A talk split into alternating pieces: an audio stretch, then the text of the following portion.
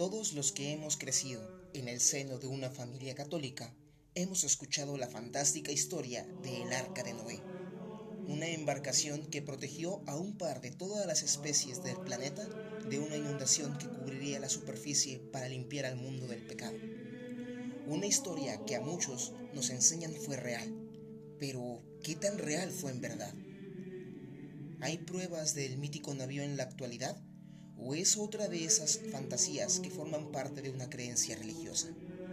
¿Será acaso un mito muy bien contado o es una realidad que la ciencia se niega a aceptar? El día de hoy te estaré contando algunos datos sobre este pasaje bíblico y unas cuantas cosas más. Mi nombre es Isaac Flores. Ve a tu sillón favorito y toma asiento, que hoy te cuento el arca de Noé, mito o realidad.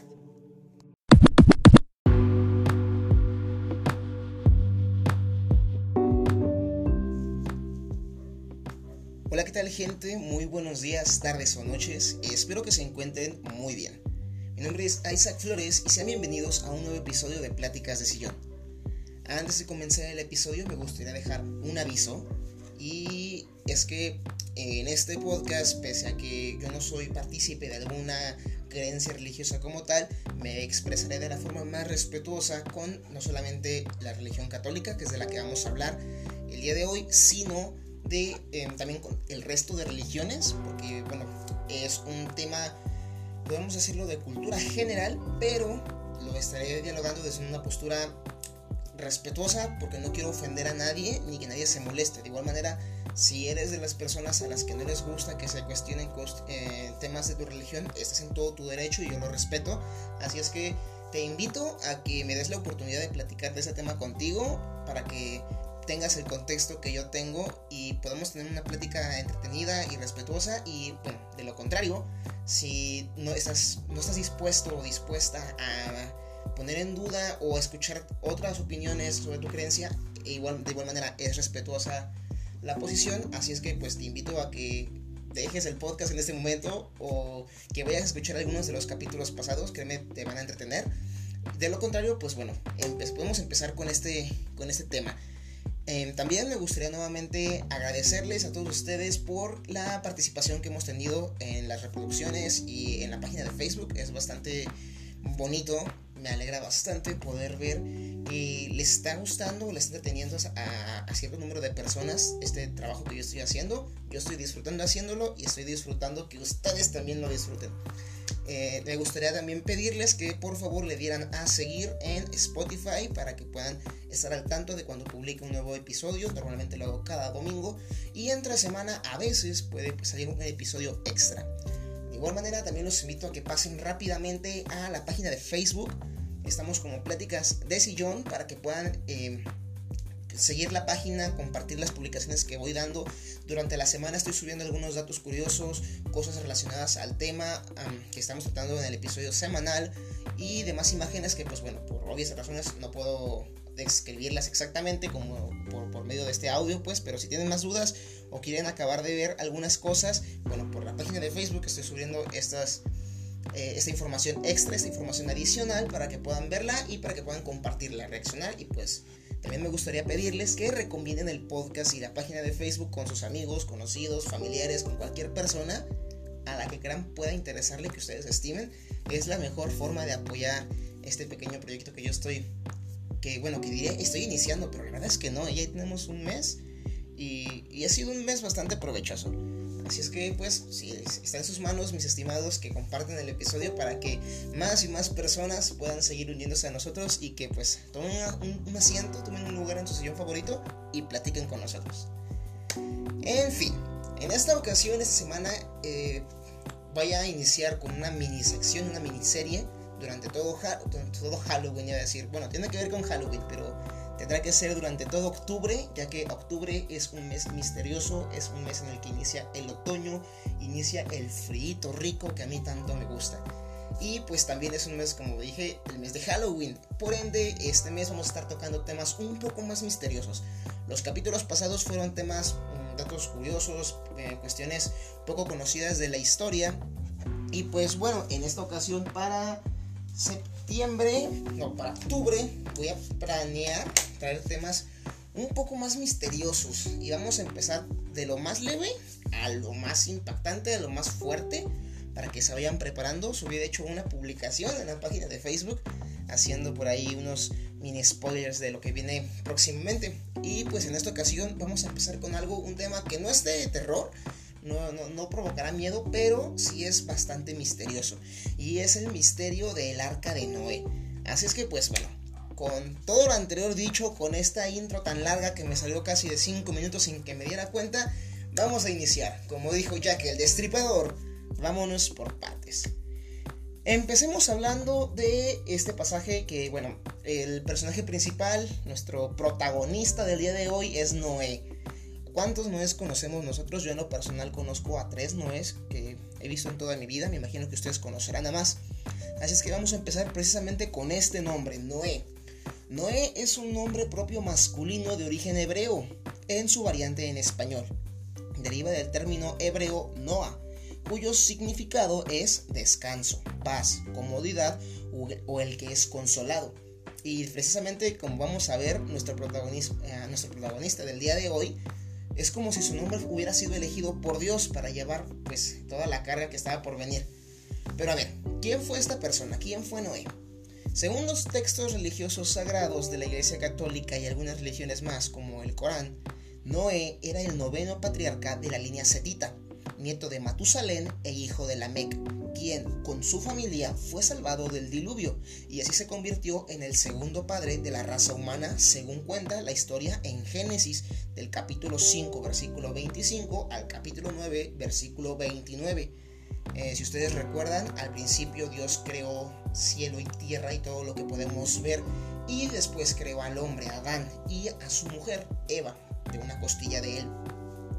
Estos dos personajes, Adán y Eva, fueron los padres de la humanidad, tuvieron dos hijos, Caín y Abel. Posteriormente, Caín mata a Abel y empieza todo un problema por lo que la humanidad sigue pagando o expiando sus pecados hasta ahora. Y parte de esa expiación y de esos castigos que ha recibido, o purificaciones que ha recibido, es el diluvio universal. En este diluvio Dios inunda el mundo y bueno, no me voy a adelantar, pero solamente quiero dejar claro que Noé es el segundo padre de la humanidad. Lo iremos viendo más adelante. Eh, Noé era el. Noé recibió el nombre debido a las esperanzas de su padre respecto a él. Este, dijo Lamec al ponerle el nombre, nos consolará de nuestros afanes y de la fatiga de nuestras manos. O más correctamente, de. Es decir, que viene de. O viene para satisfacer la causa del, suelo que maldijo Yahvé. Muchos comentaristas consideran que las palabras de la Mec como una expresión de la esperanza o como una profecía, que el niño en cierto modo sería instrumentado para remover la maldición pronunciada por Adán, como les estaba mencionando. Otros bastante caprichosos ven en ellas una referencia al futuro descubierto del vino por Noé. Es decir, que a Noé le debimos el descubrimiento del vino y esta bebida tan sabrosa que al menos a mí sí me gusta. Em, me perdí. Otros bastante caprichosos, pueden, como les menciono, pueden decir que esto es parte de, la invención del vino. Y eh, bueno, aquí me hice bolas un poco porque me quedé con esta idea. Y es que, como acabo de hacer como que el chip, le estoy diciendo que el significado de Noé es eh, aquel que da descanso, paz y comodidad. Y es precisamente lo que hace la bebida alcohólica.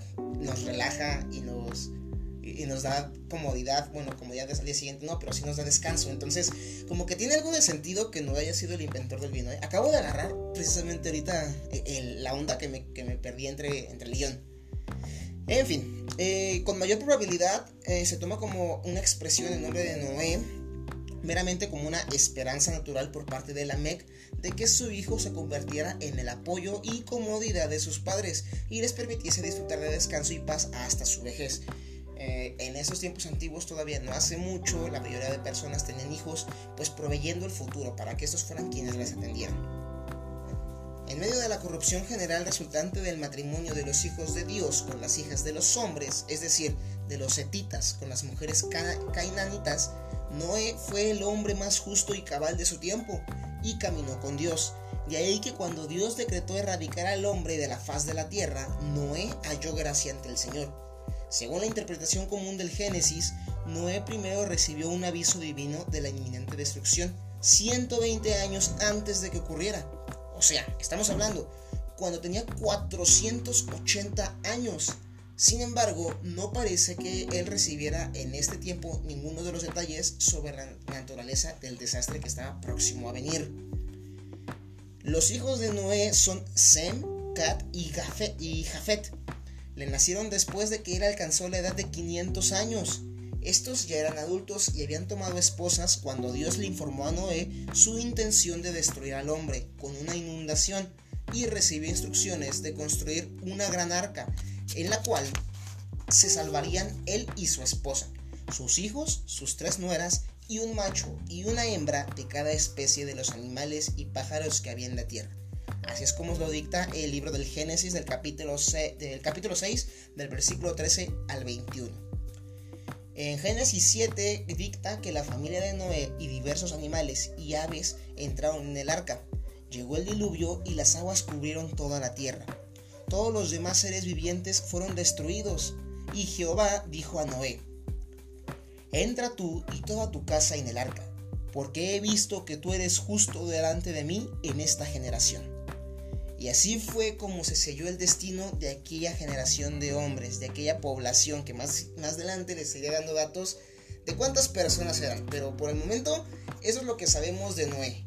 Él era descendiente directamente de Matusalén y fue una persona, pues por lo visto, muy longeva. Les estaré explicando un poquito más porque eh, a mí también me cuatrapió bastante ver las edades y, bueno, para las personas que no sepan o que no formen parte de la cultura de la religión católica, eh, en los textos sagrados antiguos se dicta que las personas llegan a vivir hasta 500 años. Son temas que me estoy adelantando, pero es para que tengan noción, porque de seguro además de uno habrá dicho, pues, ¿cómo, cómo, qué onda? ¿Cómo que vivieron 600 años, 500 años? Bueno, es para que se hagan una pequeña idea. Ahora, lo más importante, o bueno, lo segundo más importante de este tema es precisamente el por qué construyeron el arca. Si el arca fue para salvar al mundo de una inundación, pues segundo más importante es la inundación misma, el diluvio universal.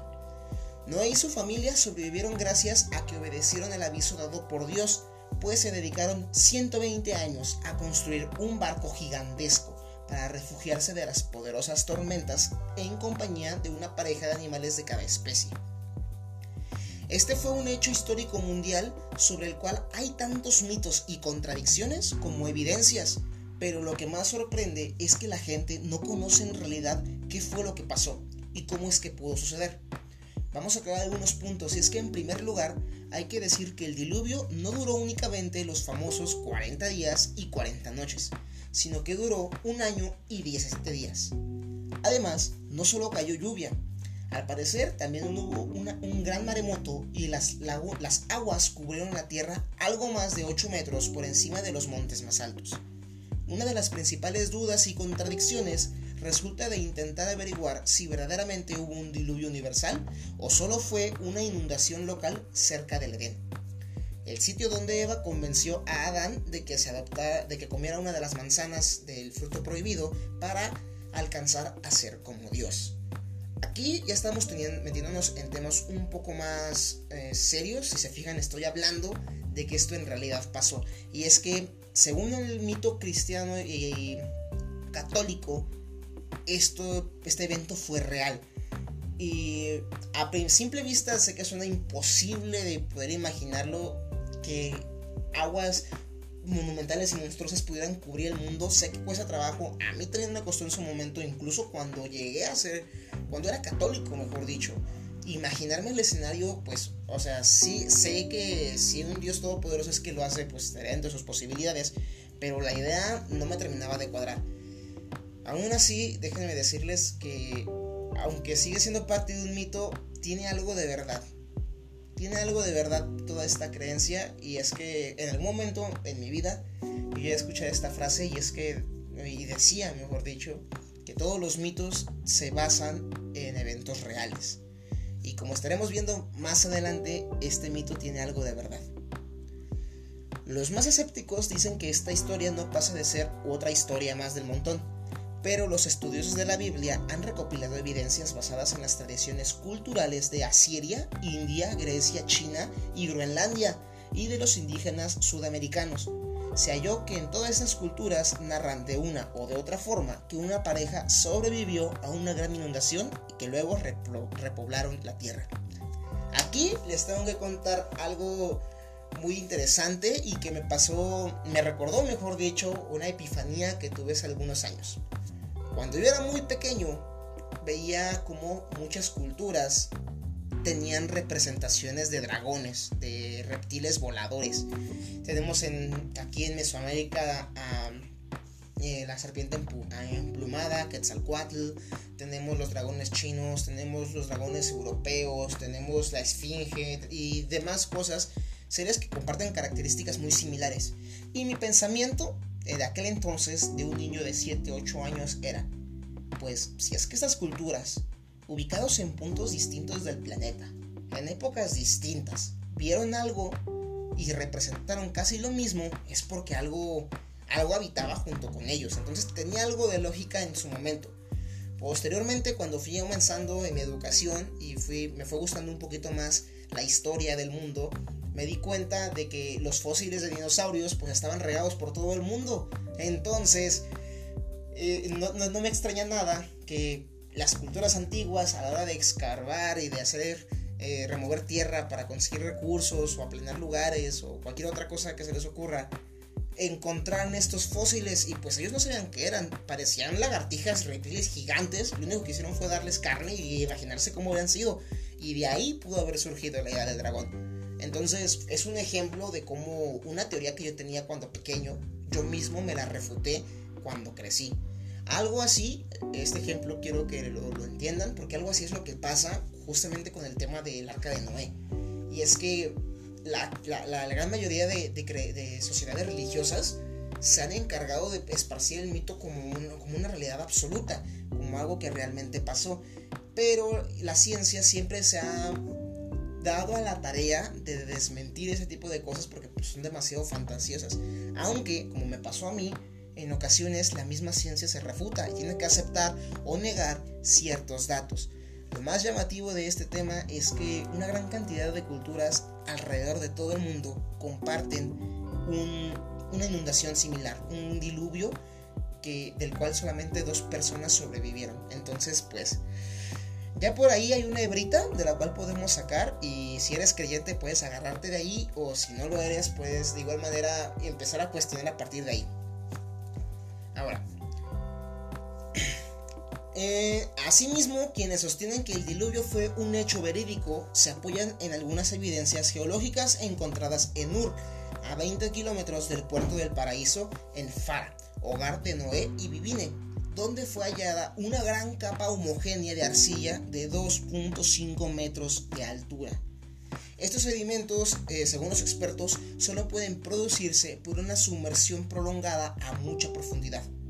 Otro de los aspectos que sorprende del tamaño del arca de Noé, pues es obviamente el gran tamaño y la forma que tenía. Aquí quiero hacer una pausa antes de entrar al tema en específico, y es que precisamente este dato de la gran capa de, homogénea de arcilla encontrada en Ur, es precisamente de lo que le estaba hablando, de cómo la ciencia, aunque está en contra de una creencia, hace un descubrimiento y tiene que auto así, refutarse en automático porque encontró algo que pues, está dando evidencia de que hay un pasado, de que hubo un antecedente. Aquí yo, no, yo tengo algunas ideas, algunas eh, opiniones que quiero dar, pero quiero que ustedes se hagan la misma, hagan sus conjeturas, hagan sus opiniones y conforme les vaya dando la información, ustedes mismos vayan refutando o vayan apoyando su teoría, ya sea en pro o en contra de la existencia del arca de Noé. Algunos cálculos dicen que el arca de Noé medía 140 metros de largo, 22 metros de ancho y 13 metros de alto. Para que se puedan dar una idea más o menos clara en la actualidad, el arca era el equivalente a un edificio de cuatro pisos. Tenía casi 89 mil metros cuadrados, 20 un equivalente a 20 canchas de básquetbol, un volumen de unos 39.500 metros cúbicos y un tonelaje bruto de desplazamiento calculado entre 20 y 40 mil toneladas. Estas medidas lo colocan en la categoría de los grandes transatlánticos modernos. Los detractores bíblicos, sin embargo, dicen que no era posible creer que cuatro hombres, en esa época, sin ningún recurso técnico, hubieran podido construir una embarcación de semejante tamaño. Es aquí donde se va a ver nuevamente un parteaguas, donde nuevamente empieza el debate de... Aquí hay que darle un punto a la ciencia y es que es cierto, suena ilógico por donde lo quieras ver que solamente cuatro personas hubieran podido construir un barco, un buque de este tamaño, con madera, clavos, brea y materiales de la zona. Así es que eh, a partir de ahí, como les mencioné, es una hebrita de la cual podemos empezar a jalar para empezar a, desmentir o apoyar el, tema. Ahora, los creyentes tienen razones para pensar que sí se pudieron haber construido. En primer lugar, Noé era un marino nato, pues había nacido en Fara, a orillas del Éufrates, y estaba familiarizado con la construcción de barcos y la navegación. Además, según parece, tenía cierta, cierta influencia y jerarquía en la región, por lo cual pudo contratar a miles de hombres que le ayudaran a construir la nave. Si recordamos, las instrucciones de, Dios en ese momento a Noé fueron bastante claras. Construye una barca de tales dimensiones con estos materiales, entra tú y tu familia y una pareja de todas las especies del planeta Tierra. Nunca especificó si tenía, si podía recibir ayuda. Así es que si no era un, marino reconocido, con cierta influencia en la sociedad, pues ah, por cuestiones lógicas, meramente intuición, pues pudo haber conseguido mano de obra de algunos de los lugareños. No entró al arca cuando tenía 600 años de edad, que para ese entonces era un hombre joven si se tiene en cuenta que por aquella época el promedio de vida de la humanidad era de 912 años. Se estima que Adán vivió 930, Seth 912, Enos 905 y Noé 950. Pero su abuelo posee el récord de vida que jamás será igualado, 969 años. Y aquí otra vez entramos en conflicto entre la ciencia y la religión, porque la gran mayoría de detractores de estas posturas y de esas creencias religiosas afirman que un humano no puede llegar a esos parámetros de vida, a, esas, esa cantidad de, siglos, porque son siglos, son 100 años completos. Entonces, muchas personas hacen la misma pregunta. Actualmente, aquí en México, la esperanza de vida promedio de una persona es de 80 años y ya no estás en tus funciones eh, o sea, ya no estás del todo bien. Yo conozco personas, no voy a, no hay que generalizar, conozco personas como mi bisabuela, que se llamaba Herminia, que llegó a vivir casi los 100 años y estaba completa, ¿eh? hacía sus funciones sin ayuda de nadie, podía andar, le daba de comer a sus animales, cocinaba, limpiaba, era una señora íntegra. Pero también conozco casos de personas que cumplen 60, 55, 70 años y que dejan de ser funcionales, que necesitan ayuda. Entonces ahí empieza como que esa cuestión yo también, y estoy seguro que quizás ustedes hicieron la misma pregunta, ¿cómo carajos es que la vida, la gente vivía tanto en aquella época? Y de hecho también es un tema muy interesante porque la gente vivía más antes del diluvio, porque después del diluvio universal es que la esperanza de vida de la humanidad empezó a descender a picos agigantados. Aparentemente, la longevidad de esta época, antes del diluvio, se debía a las sanas costumbres. No había contaminación ambiental, no había cigarrillos, no había colesterol, tampoco tenían guerras y mucho menos enfermedades virales o pandemias como las que vivimos actualmente. Era necesario mantener largos años de vida para poblar la Tierra. De acuerdo con fórmulas demográficas, la población de la Tierra en ese momento era de aproximadamente 1.030 millones de personas, lo que permite concluir sin lugar a dudas que el diluvio ha sido la peor tragedia que ha sobrecogido la humanidad. 1.030 millones de personas.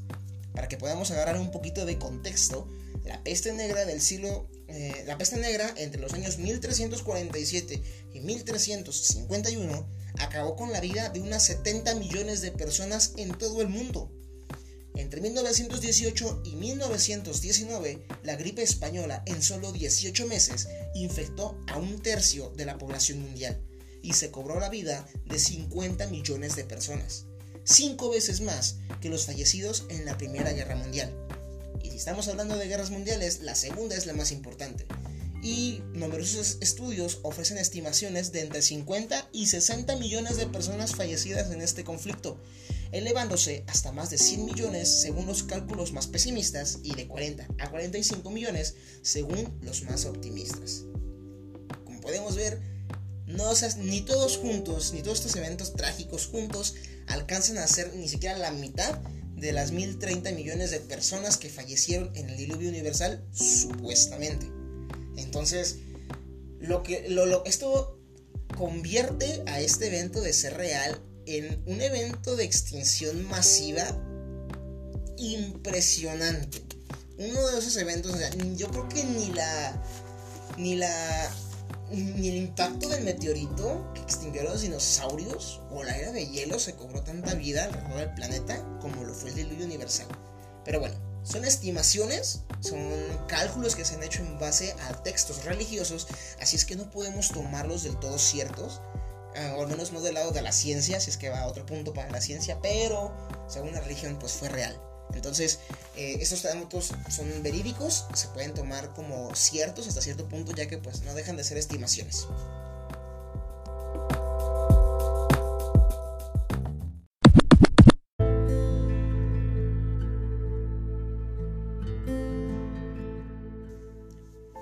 Como les acabo de mencionar, parte de la evidencia de la que, de la, que la cultura y las creencias religiosas más se apoyan para decir que el diluvio universal fue real es que muchas otras culturas también hacen mención de una inundación gigantesca que azotó a todo el mundo. Se conoce como un diluvio universal a una supuesta inundación mundial relatada en textos de algunas culturas antiguas. De manera específica suele utilizarse para la narrativa de dicha catástrofe contenida en el primer libro de la Biblia, conocido como Génesis. Un precedente sumerio a este relato bíblico muy similar, pero en el contexto politeísta de la Mesopotamia, es mencionado en el poema de Gilgamesh, en el cual el único sobreviviente es Utnapishtim, según su nombre en Babilonia y Asiria, también llamado Siusudra en sumerio o Ataheshis en acaidio. Las historias sobre un diluvio bíblico o su versión mesopotámica no son las únicas historias sobre esa temática. Así, igualmente existen otras historias de diluvios en otras culturas del mundo. En historias griegas e hindús aparece también la ayuda divina de un barco o de un arca. Así es que, para que, por si ustedes no lo sabían y para que puedan nuevamente empezar a alimentar estos puntos de opinión de a favor o en contra, o acabando de complementar su postura, ahí les van algunas historias breves sobre eh, diluvios universales en otras culturas. Vamos a empezar por China y es que la gran inundación Gunju, también conocida como el mito Gunju, fue una gran inundación que se prolongó durante al menos dos generaciones, lo cual originó grandes migraciones entre otros desastres, como tormentas y hambrunas. La gente abandonó sus hogares para vivir en la parte alta de las montañas. Según las, las, fuertes, las fuentes mitológicas e históricas, se fecha tradicionalmente en el tercer milenio antes de Cristo, durante el reinado del emperador Yao. Se han fechado en el año 1920 a.C. evidencias arqueológicas de un gran diluvio que destruyó el yacimiento de La Gia en partes altas de la garganta del río Amarillo. En la cultura hindú, en las escrituras védicas de la India, encontramos a un rey llamado, y otra vez voy a empezar con los nombres difíciles, Svayambua, Manu, que fue avisado por el diluvio por una encarnación de Vishnu en forma de un gigantesco pez, conocido como Matsya Avatar. Matsya arrastró el barco de Manu y lo salvó de la destrucción. El diluvio hindú fue mucho más devastador, ya que el agua no provenía de las nubes de este planeta, sino que se trataba de una creciente del océano que se encuentra en el fondo del universo. También tenemos un diluvio universal en Grecia y es que la mitología griega relata la historia de un gran diluvio producido por Zeus, quien había decidido poner fin a la existencia humana por haber aceptado el fuego que Prometeo le había robado del monte Olimpo. Deucalión y su esposa Pirra fueron los únicos sobrevivientes. Aquí otra vez tenemos una pareja. Prometeo le dijo a su hijo Deucalión que construyese una embarcación en la cual dispusieran todo lo necesario y así sobrevivieran. El mito menciona que el diluvio fue ocasionado por el viento austro. Solo se dio salida al austro, al cual se precipitó la tierra cargado de lluvia. Al terminar el diluvio, una vez que se secó la tierra y las aguas retrocedieron al mar, el arca de Deucalión se posó sobre el monte Pernaso. La cultura islámica también tiene narrativas sobre un diluvio y es que el Corán también menciona el diluvio como una fuerte lluvia torrencial enviada al pueblo de Nu o Noé, eh, ojo, como un castigo. La razón fue que el pueblo de Nu practicaba el politeísmo, dando culto a varios dioses como Wat, Suwa, Yagut, Yuak y Nars. El propio Noé le pidió a Alá que no deje con vida a ningún infiel. Aquí tenemos un cambio. Noé lo vuelve una persona eh, vengativa, podríamos decirlo. El arca que se le, se le menciona como una embarcación o nave. Alá abre las puertas del cielo y hace manear fuertes olas en la tierra. Una escena muy semejante a la descrita en Génesis aunque uno de los detalles que diferencia más a ambos relatos es que mientras que en Génesis cuenta que la mujer de Noé entró con él al arca y se salvó, en el Corán se dice que no se salvó, pues traicionó a Noé, a quien con Alá consideraba un siervo justo, y que por eso Alá lo consideró un ejemplo para los fieles, como una muestra de que debía de obedecerse al hombre. Aquí ya eh, algo de discrepancia, pero eh, el mismo, contexto y misma historia. En el norte de América la cultura mapuche también hace mención a una, inundación eh, mundial. En las tradiciones del pueblo amerindio mapuche igualmente existe una leyenda sobre la Trenten Bilú y Kaikai Bitlu.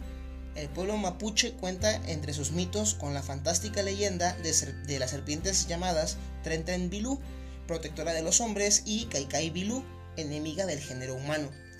Un día fueron advertidos por la culebra amiga Tren Tren que la culebra enemiga les prepararía un exterminio mediante una, una terrible salida del mar y les instó a refugiarse en el cerro sagrado que ella habitaba, donde solo unos pocos concurrieron. Producida la inundación, a medida que las aguas subían, Tren Tren Bilú elevaba el cerro hasta acercarse al sol. Los refugiados se salvaron y los que fueron alcanzados por las aguas quedaron convertidos en peces, cetáceos y rocas, Así fue como se salvó la humanidad al bajar estos pocos hombres desde el cerro en el que se habían refugiado. La cultura maya, yéndonos un poco más al Sudamérica, también tiene historias sobre una antigua inundación. Para los Quichés, por ejemplo, la inundación fue producida por Uk-Uxkaj, con los O, corazón del cielo, o Huracán, madre, y padre de los dioses, a fin de destruir a la raza de los hombres de madera.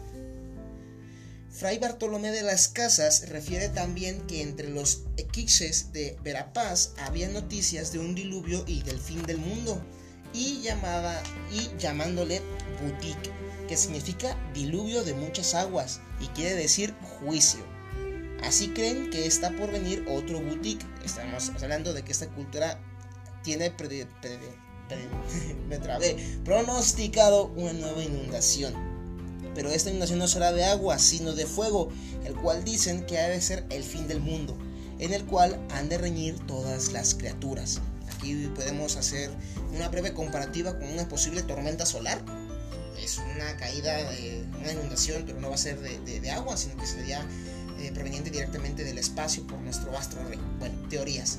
Eh, finalizando, la cultura mexica, los mexicas también tienen una narrativa sobre una inundación en el manuscrito mexica denominado Códice Borgia se, recoge la historia del mundo dividido en edades, de las cuales la última terminó con un gran diluvio a manos de la diosa Chalchicluque. Aquí, para los que no sabían, eh, los, los mexicas tenían divididos su calendario o sus eras en soles. Entonces, supuestamente cuando terminaba un sol, cuando desaparecía un sol, había un fin del mundo. Estamos actualmente en el quinto sol. El cuarto sol terminó hace ya algunos eh, cientos, de, ah, cientos de años y supuestamente este terminó con una inundación. Mm, de hecho, en el año 2012 se creía que iba a finalizar el quinto sol y que iba a ser el fin del mundo. Y es por ello que se organizó y que se hizo un, un desmadre tremendo por todos lados. Pero pues no pasó nada, fue una traducción errónea y además pues únicamente pronosticaba o marcaba el fin de un ciclo, un ciclo que ya no pudieron eh, continuar debido a la invasión española, pero pues eso es tema de otra sopa. Es solamente datos extras que quería darles para que pudieran ver que hay más culturas, no son las únicas, son hay bastantes más, hay otras, si no me equivoco, son otras cinco culturas en el mundo que también mencionan inundaciones y bueno, son culturas conocidas, ¿eh? no quiero decir que sean las únicas, son culturas reconocidas y que tienen alguna importancia histórica en el mundo. Eh, no descarto que otras pequeñas culturas o tribus a lo largo de todo el mundo también cuenten con historias de inundaciones. Y es que aquí nuevamente como... ¿Recuerdan el, ejemplo que les di hace, hace poquito? De cómo yo mismo me refuté la idea de que los, los dragones existían eh, aceptando que los antiguos habían encontrado huesos de dinosaurio. Bueno, nuevamente aquí voy a refutar mi teoría. Y es que, como les mencioné, muchas personas, eh, en especial creyentes, se agarran del librito de la idea de que otras culturas también mencionen diluvios, por lo que su diluvio también pudo haber sido real. Es como una versión extra. Suena lógico hasta que lo piensas poquito, o hasta que lo sobrepiensas, mejor dicho, porque eh, esta es la conclusión a la que yo llegué, y es que si una cultura pequeña, por ejemplo, una cultura que esté... Eh, los mexicas, digamos los mexicas, sabían que había otras culturas y otros pueblos cerca de su territorio, los tlaxcaltecas, eh, no tenían conciencia de los mayas, pero era una zona muy pequeña y era una edad, era una zona, en una zona pequeña en una edad determinada. Para ellos, todo lo que conocían era el mundo, era el resto del mundo, así debían ser en todos lados era lo que conocían. Ellos no tenían ni idea de que había un polo norte, de que había un polo sur, de que justamente al otro lado del mundo estaban librando guerras y batallas con armas ya de metal, que había embarcaciones viniendo hacia ellos. Ellos no tenían noción de ello. Para ellos, su civilización era lo único que había. Entonces, si por algún momento, y en especial la cultura mexica, en no suponer, que estaba, la gran Tenochtitlán estaba construida sobre un, lago, el lago de Texcoco, y por algún motivo se llegaba a inundar de una forma catastrófica, pues hoy era el fin del mundo, su mundo entero se estaba inundando, era lo único que conocían. No me sorprendería que, este mismo, que esto mismo haya pasado con esas culturas y con más culturas alrededor del mundo, que una inundación catastrófica hubiera acabado con todo lo que conocían, que pues para ellos era todo el mundo, y que hayan dejado plasmado esta, esta idea de un diluvio universal. Posiblemente, posiblemente, me aventuro a decir que posiblemente fue exactamente lo que pasó con, la, con los hebreos de del bronce de hierro, que residían, era un pueblo nómada, era un pueblo que habitaba en una zona árida, en una zona con muchos conflictos, pero una zona a fin de cuentas reducida y pequeña.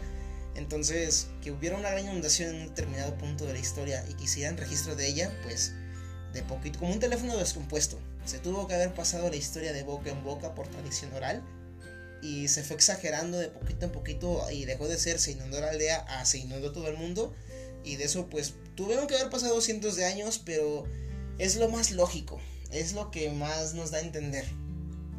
Y, fíjense que aún así, aún teniendo esta idea y que suene plausible y que suene con sentido, esto no ha evitado que muchas personas se dediquen a buscar el arca incluso hasta la actualidad.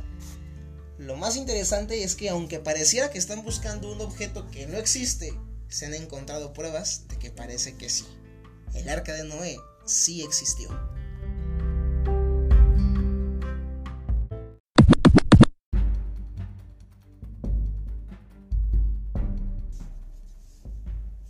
Entonces, si tenemos ya un antecedente histórico por parte de las religiones y de todas esas culturas que creían en un diluvio universal, y tenemos un antecedente por parte de múltiples culturas alrededor del mundo que también hablan de un diluvio que azotó el mundo, pues a más de una persona se le habrá ocurrido empezar a buscar pruebas reales de que este diluvio sucedió y que sobre todo el arca sucedió y el arca fue real. Y es precisamente este, este punto en el que este mito comienza a tomar tintes más serios y partes más de realidad que cuando yo lo fui investigando sí me sorprendí de que hubiera tantos datos.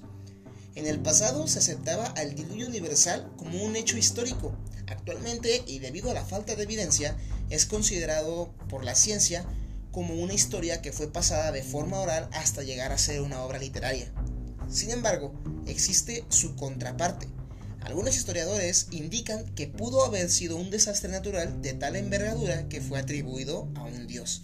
Es justamente lo que les estaba mencionando hace un momento, de cómo las teorías se van refutando a sí mismas conforme hay más investigaciones, pero a ver, eso no significa, o mejor dicho, no dicta que sea la, la verdad absoluta, porque pues parte de la investigación científica es que debe de haber evidencias, evidencias de que, uno, de que un caso en específico como la existencia del arca de Noé fue real o no, o, no haya sido, pues debe de haber una evidencia que lo demuestre. Y es aquí justamente donde el tema saca su lado carnosito y empieza lo entretenido. Ahí les va. En el año 2010, un investigador cristiano aseguró que había hallado varias planchas de madera en la zona, en una zona de, el monte, de un monte ubicado cerca de Turquía. Enseguida les brindo el nombre, no me adelanto. En un cazarrecompensas aseguraba que todo el barco estaba enterrado allí. La elevación de esta zona cercana a, una, a la cumbre se, eh, dicho, se reprodujo el contorno de lo que podría ser una gran arca de gigantescas dimensiones. En una rueda de prensa celebrada eh, hace una década, el investigador Daniel McGiven aseguró que había hallado varias planchas de madera en la zona. Sin embargo, al tratarse de una supuesta evidencia basada en textos bíblicos, la comunidad científica no dio importancia a este hecho. En la cuádruple frontera entre Turquía, Armenia, Irán y Azerbaiyán se erige a 5.000 metros de altitud un monte adorado por historiadores. Según la Biblia, el Ararat es el nombre, es el nombre del monte donde encalló el arca de Noé tras el gran diluvio. Durante décadas se han sucedido en los periódicos noticias sobre descubrimientos de partes de la mítica nave, pero todas han resultado ser falsificaciones directa o indirectamente, pues no se han podido demostrar su origen. Es exactamente en este monte, en el monte Ararat, donde este investigador encontró las planchas de madera bajo la superficie. Y es aquí en donde yo quiero empezar a cuestionarme muchísimo el, actuar de la ciencia. Porque ni siquiera se tomaron la molestia de mandar investigadores a verificar la información, a verificar la zona. En automático, en cuanto escucharon que fue que, o que tenía algo que ver con una creencia religiosa, se descartó. No le tomaron más importancia y de hecho desacreditaron al investigador y lo llamaron recompensas es lo que le estaban mencionando. Eh, como les mencionaba, en este año de 2010 un grupo de investigadores evangelistas aseguró que había hallado el arca de Noé a 4.000 metros de altitud al este de Turquía, según informaron a la prensa local. El grupo de expertos de nacionalidad china y turca localizó bajo la nave una estructura de madera antigua en el monte Ararat, que afirmaron fue construida 2800 antes años de Cristo, la época en la que se presume que el arca había navegado. El grupo argumentaba que el descubrimiento de madera en el Ararat apoya su teoría de que se trata del arca, porque, para los porque los árboles no crecen en esa altura de la montaña, y porque nunca se habían encontrado restos de presencia humana en esta región, ubicada a más de 3.500 metros de altura. Los exploradores han buscado los restos del arca en el monte Ararat desde hace casi 200 años. El primero que intentó hallar los restos fue el naturalista alemán Friedrich Parrot en el año de 1829 sin embargo, no es la primera vez que grupos de buscadores del arca aseguran haber localizado la embarcación. Por ejemplo, en Hong Kong se exhibe un pedazo de madera petrificada obtenida durante una expedición hongkonesa en el monte Ararat. Aquí nuevamente es donde yo quiero volver a hacer un breve paréntesis, quiero dejar mención de, de algo que me llama en especial la atención y es que la mayoría de investigadores, y aquí sí es cuestionable la postura, pero la mayoría de investigadores que han entrado o han iniciado búsquedas, ya sea de otros objetos sagrados como el Arca de la Alianza, los Diez Mandamientos, el Santo Grial, la Cruz de Jesús y demás artículos, incluso el Arca de Noé, pues la gran mayoría son o pertenecen a comunidades católicas, comunidades cristianas, comunidades creyentes o partes de alguna religión. Entonces llama en especial atención que que justamente esas personas que pertenecen a la comunidad sean las que busquen y las que digan que encontraron evidencia y que después personas ajenas al círculo de la religión se encargan de desmentirlos, ahí nuevamente empieza como ese, ese conflicto que hay entre creyentes y no creyentes. Ahí les van más pruebas. En 1959, un piloto de avión turco tomó fotografías aéreas de un objeto con la forma de un barco en, el monte Ararat para el Instituto, el Geodic de Turquía. Después de ello, el doctor Brudenburger de la Universidad Estatal de Ohio, de Ohio, en Estados Unidos, concluyó después de estudiar las fotografías, y cito, no tengo ninguna duda de que este objeto es un barco. En toda mi carrera nunca he visto un objeto con esto como este en una fotografía aérea. Les voy a estar dejando las imágenes justamente en la página de Facebook, no la he mencionado en todo el capítulo, pero vayan para allá para que puedan ver las fotografías y las imágenes que les estoy viendo, porque si son muy impresionantes, si llaman bastante la atención, que sean tan precisas y que sea una formación, puede ser un caso de paraidolia, de que estamos buscando algo que no existe en un lugar que pues está ahí, pero es bastante evidente y es una forma como de que dices, ay, o sea, es que sí, sí parece un, arca gigante, sí parece un barco. Es una construcción, parece una, una edificación de rocas natural, pero la forma que tiene es bastante precisa y es, es de ahí de donde se agarran, donde podemos empezar a cuestionar qué tan real fue este mito. Después de la excavación inicial, declararon que fue una formación natural, pero 17 años más tarde hubo otra. En el año de 1977, Ron White llegó con una enorme cantidad de equipos, de detectores de metales, radares de penetración en el terreno y diversos métodos de análisis químicos. Con estos instrumentos se demostró que el barco tuvo tres cubiertas. Esta esta edificación que la estoy viendo y que las, estoy comentando y que les voy a dejar las fotos en Facebook, es que las estoy viendo ahorita y sí, me imagino la zona y me imagino, o sea, yo quisiera ir a ver esa construcción, nada más para poder hacer mis propias conjeturas. Les dejo las fotos y continúo. Con estos instrumentos, como les mencioné, se descubrió que el barco tuvo tres cubiertas. Las dos superiores se habían derrumbado, dejando el inferior que contuvo 144 cuartos esta zona inferior se mantuvo intacta. También se han identificado paredes, cavidades, una puerta cerca del frente, rampas y cisternas grandes cercanas a la proa. La exploración también reveló cuatro protuberancias que se extendían de la popa, que se estima que eran estabilizadores. Además, se encontró estiércol de animal petrificado, lo que sugiere la presencia de animales grandes que vivían en el barco.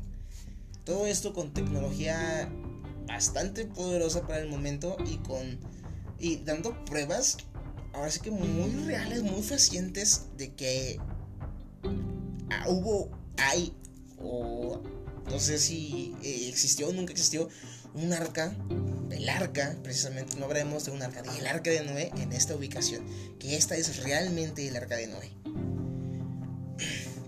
Con el uso de estos de diferentes detectores de metales se hallaron miles de remaches de metal en el sitio.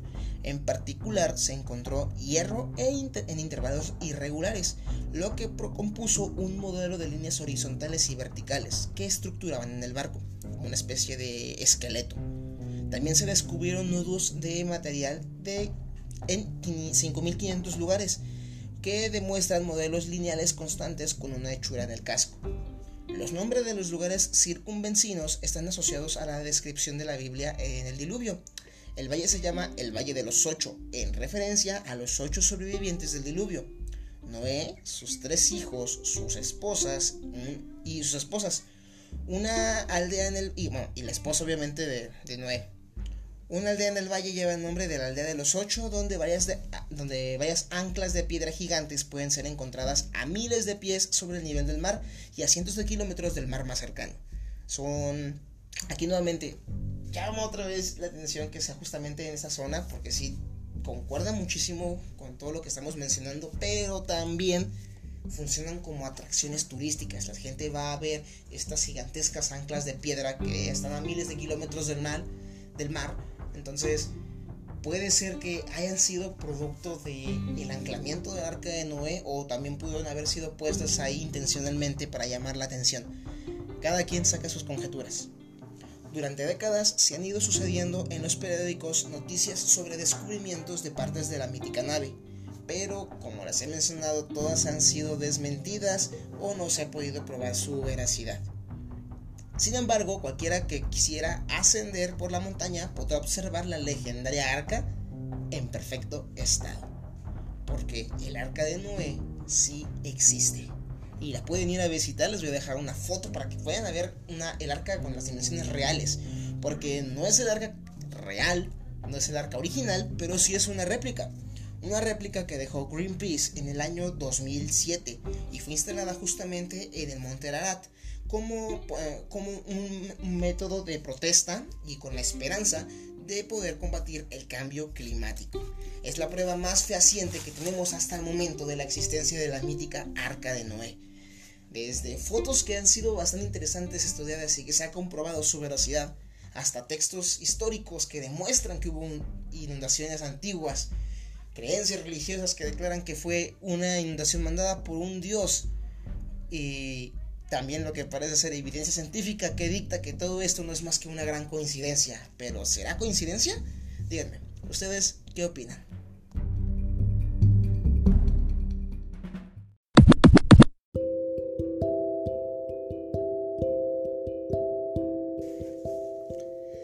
Y pues bueno gente, con estos datos terminamos el episodio del día de hoy. ¿Qué les pareció?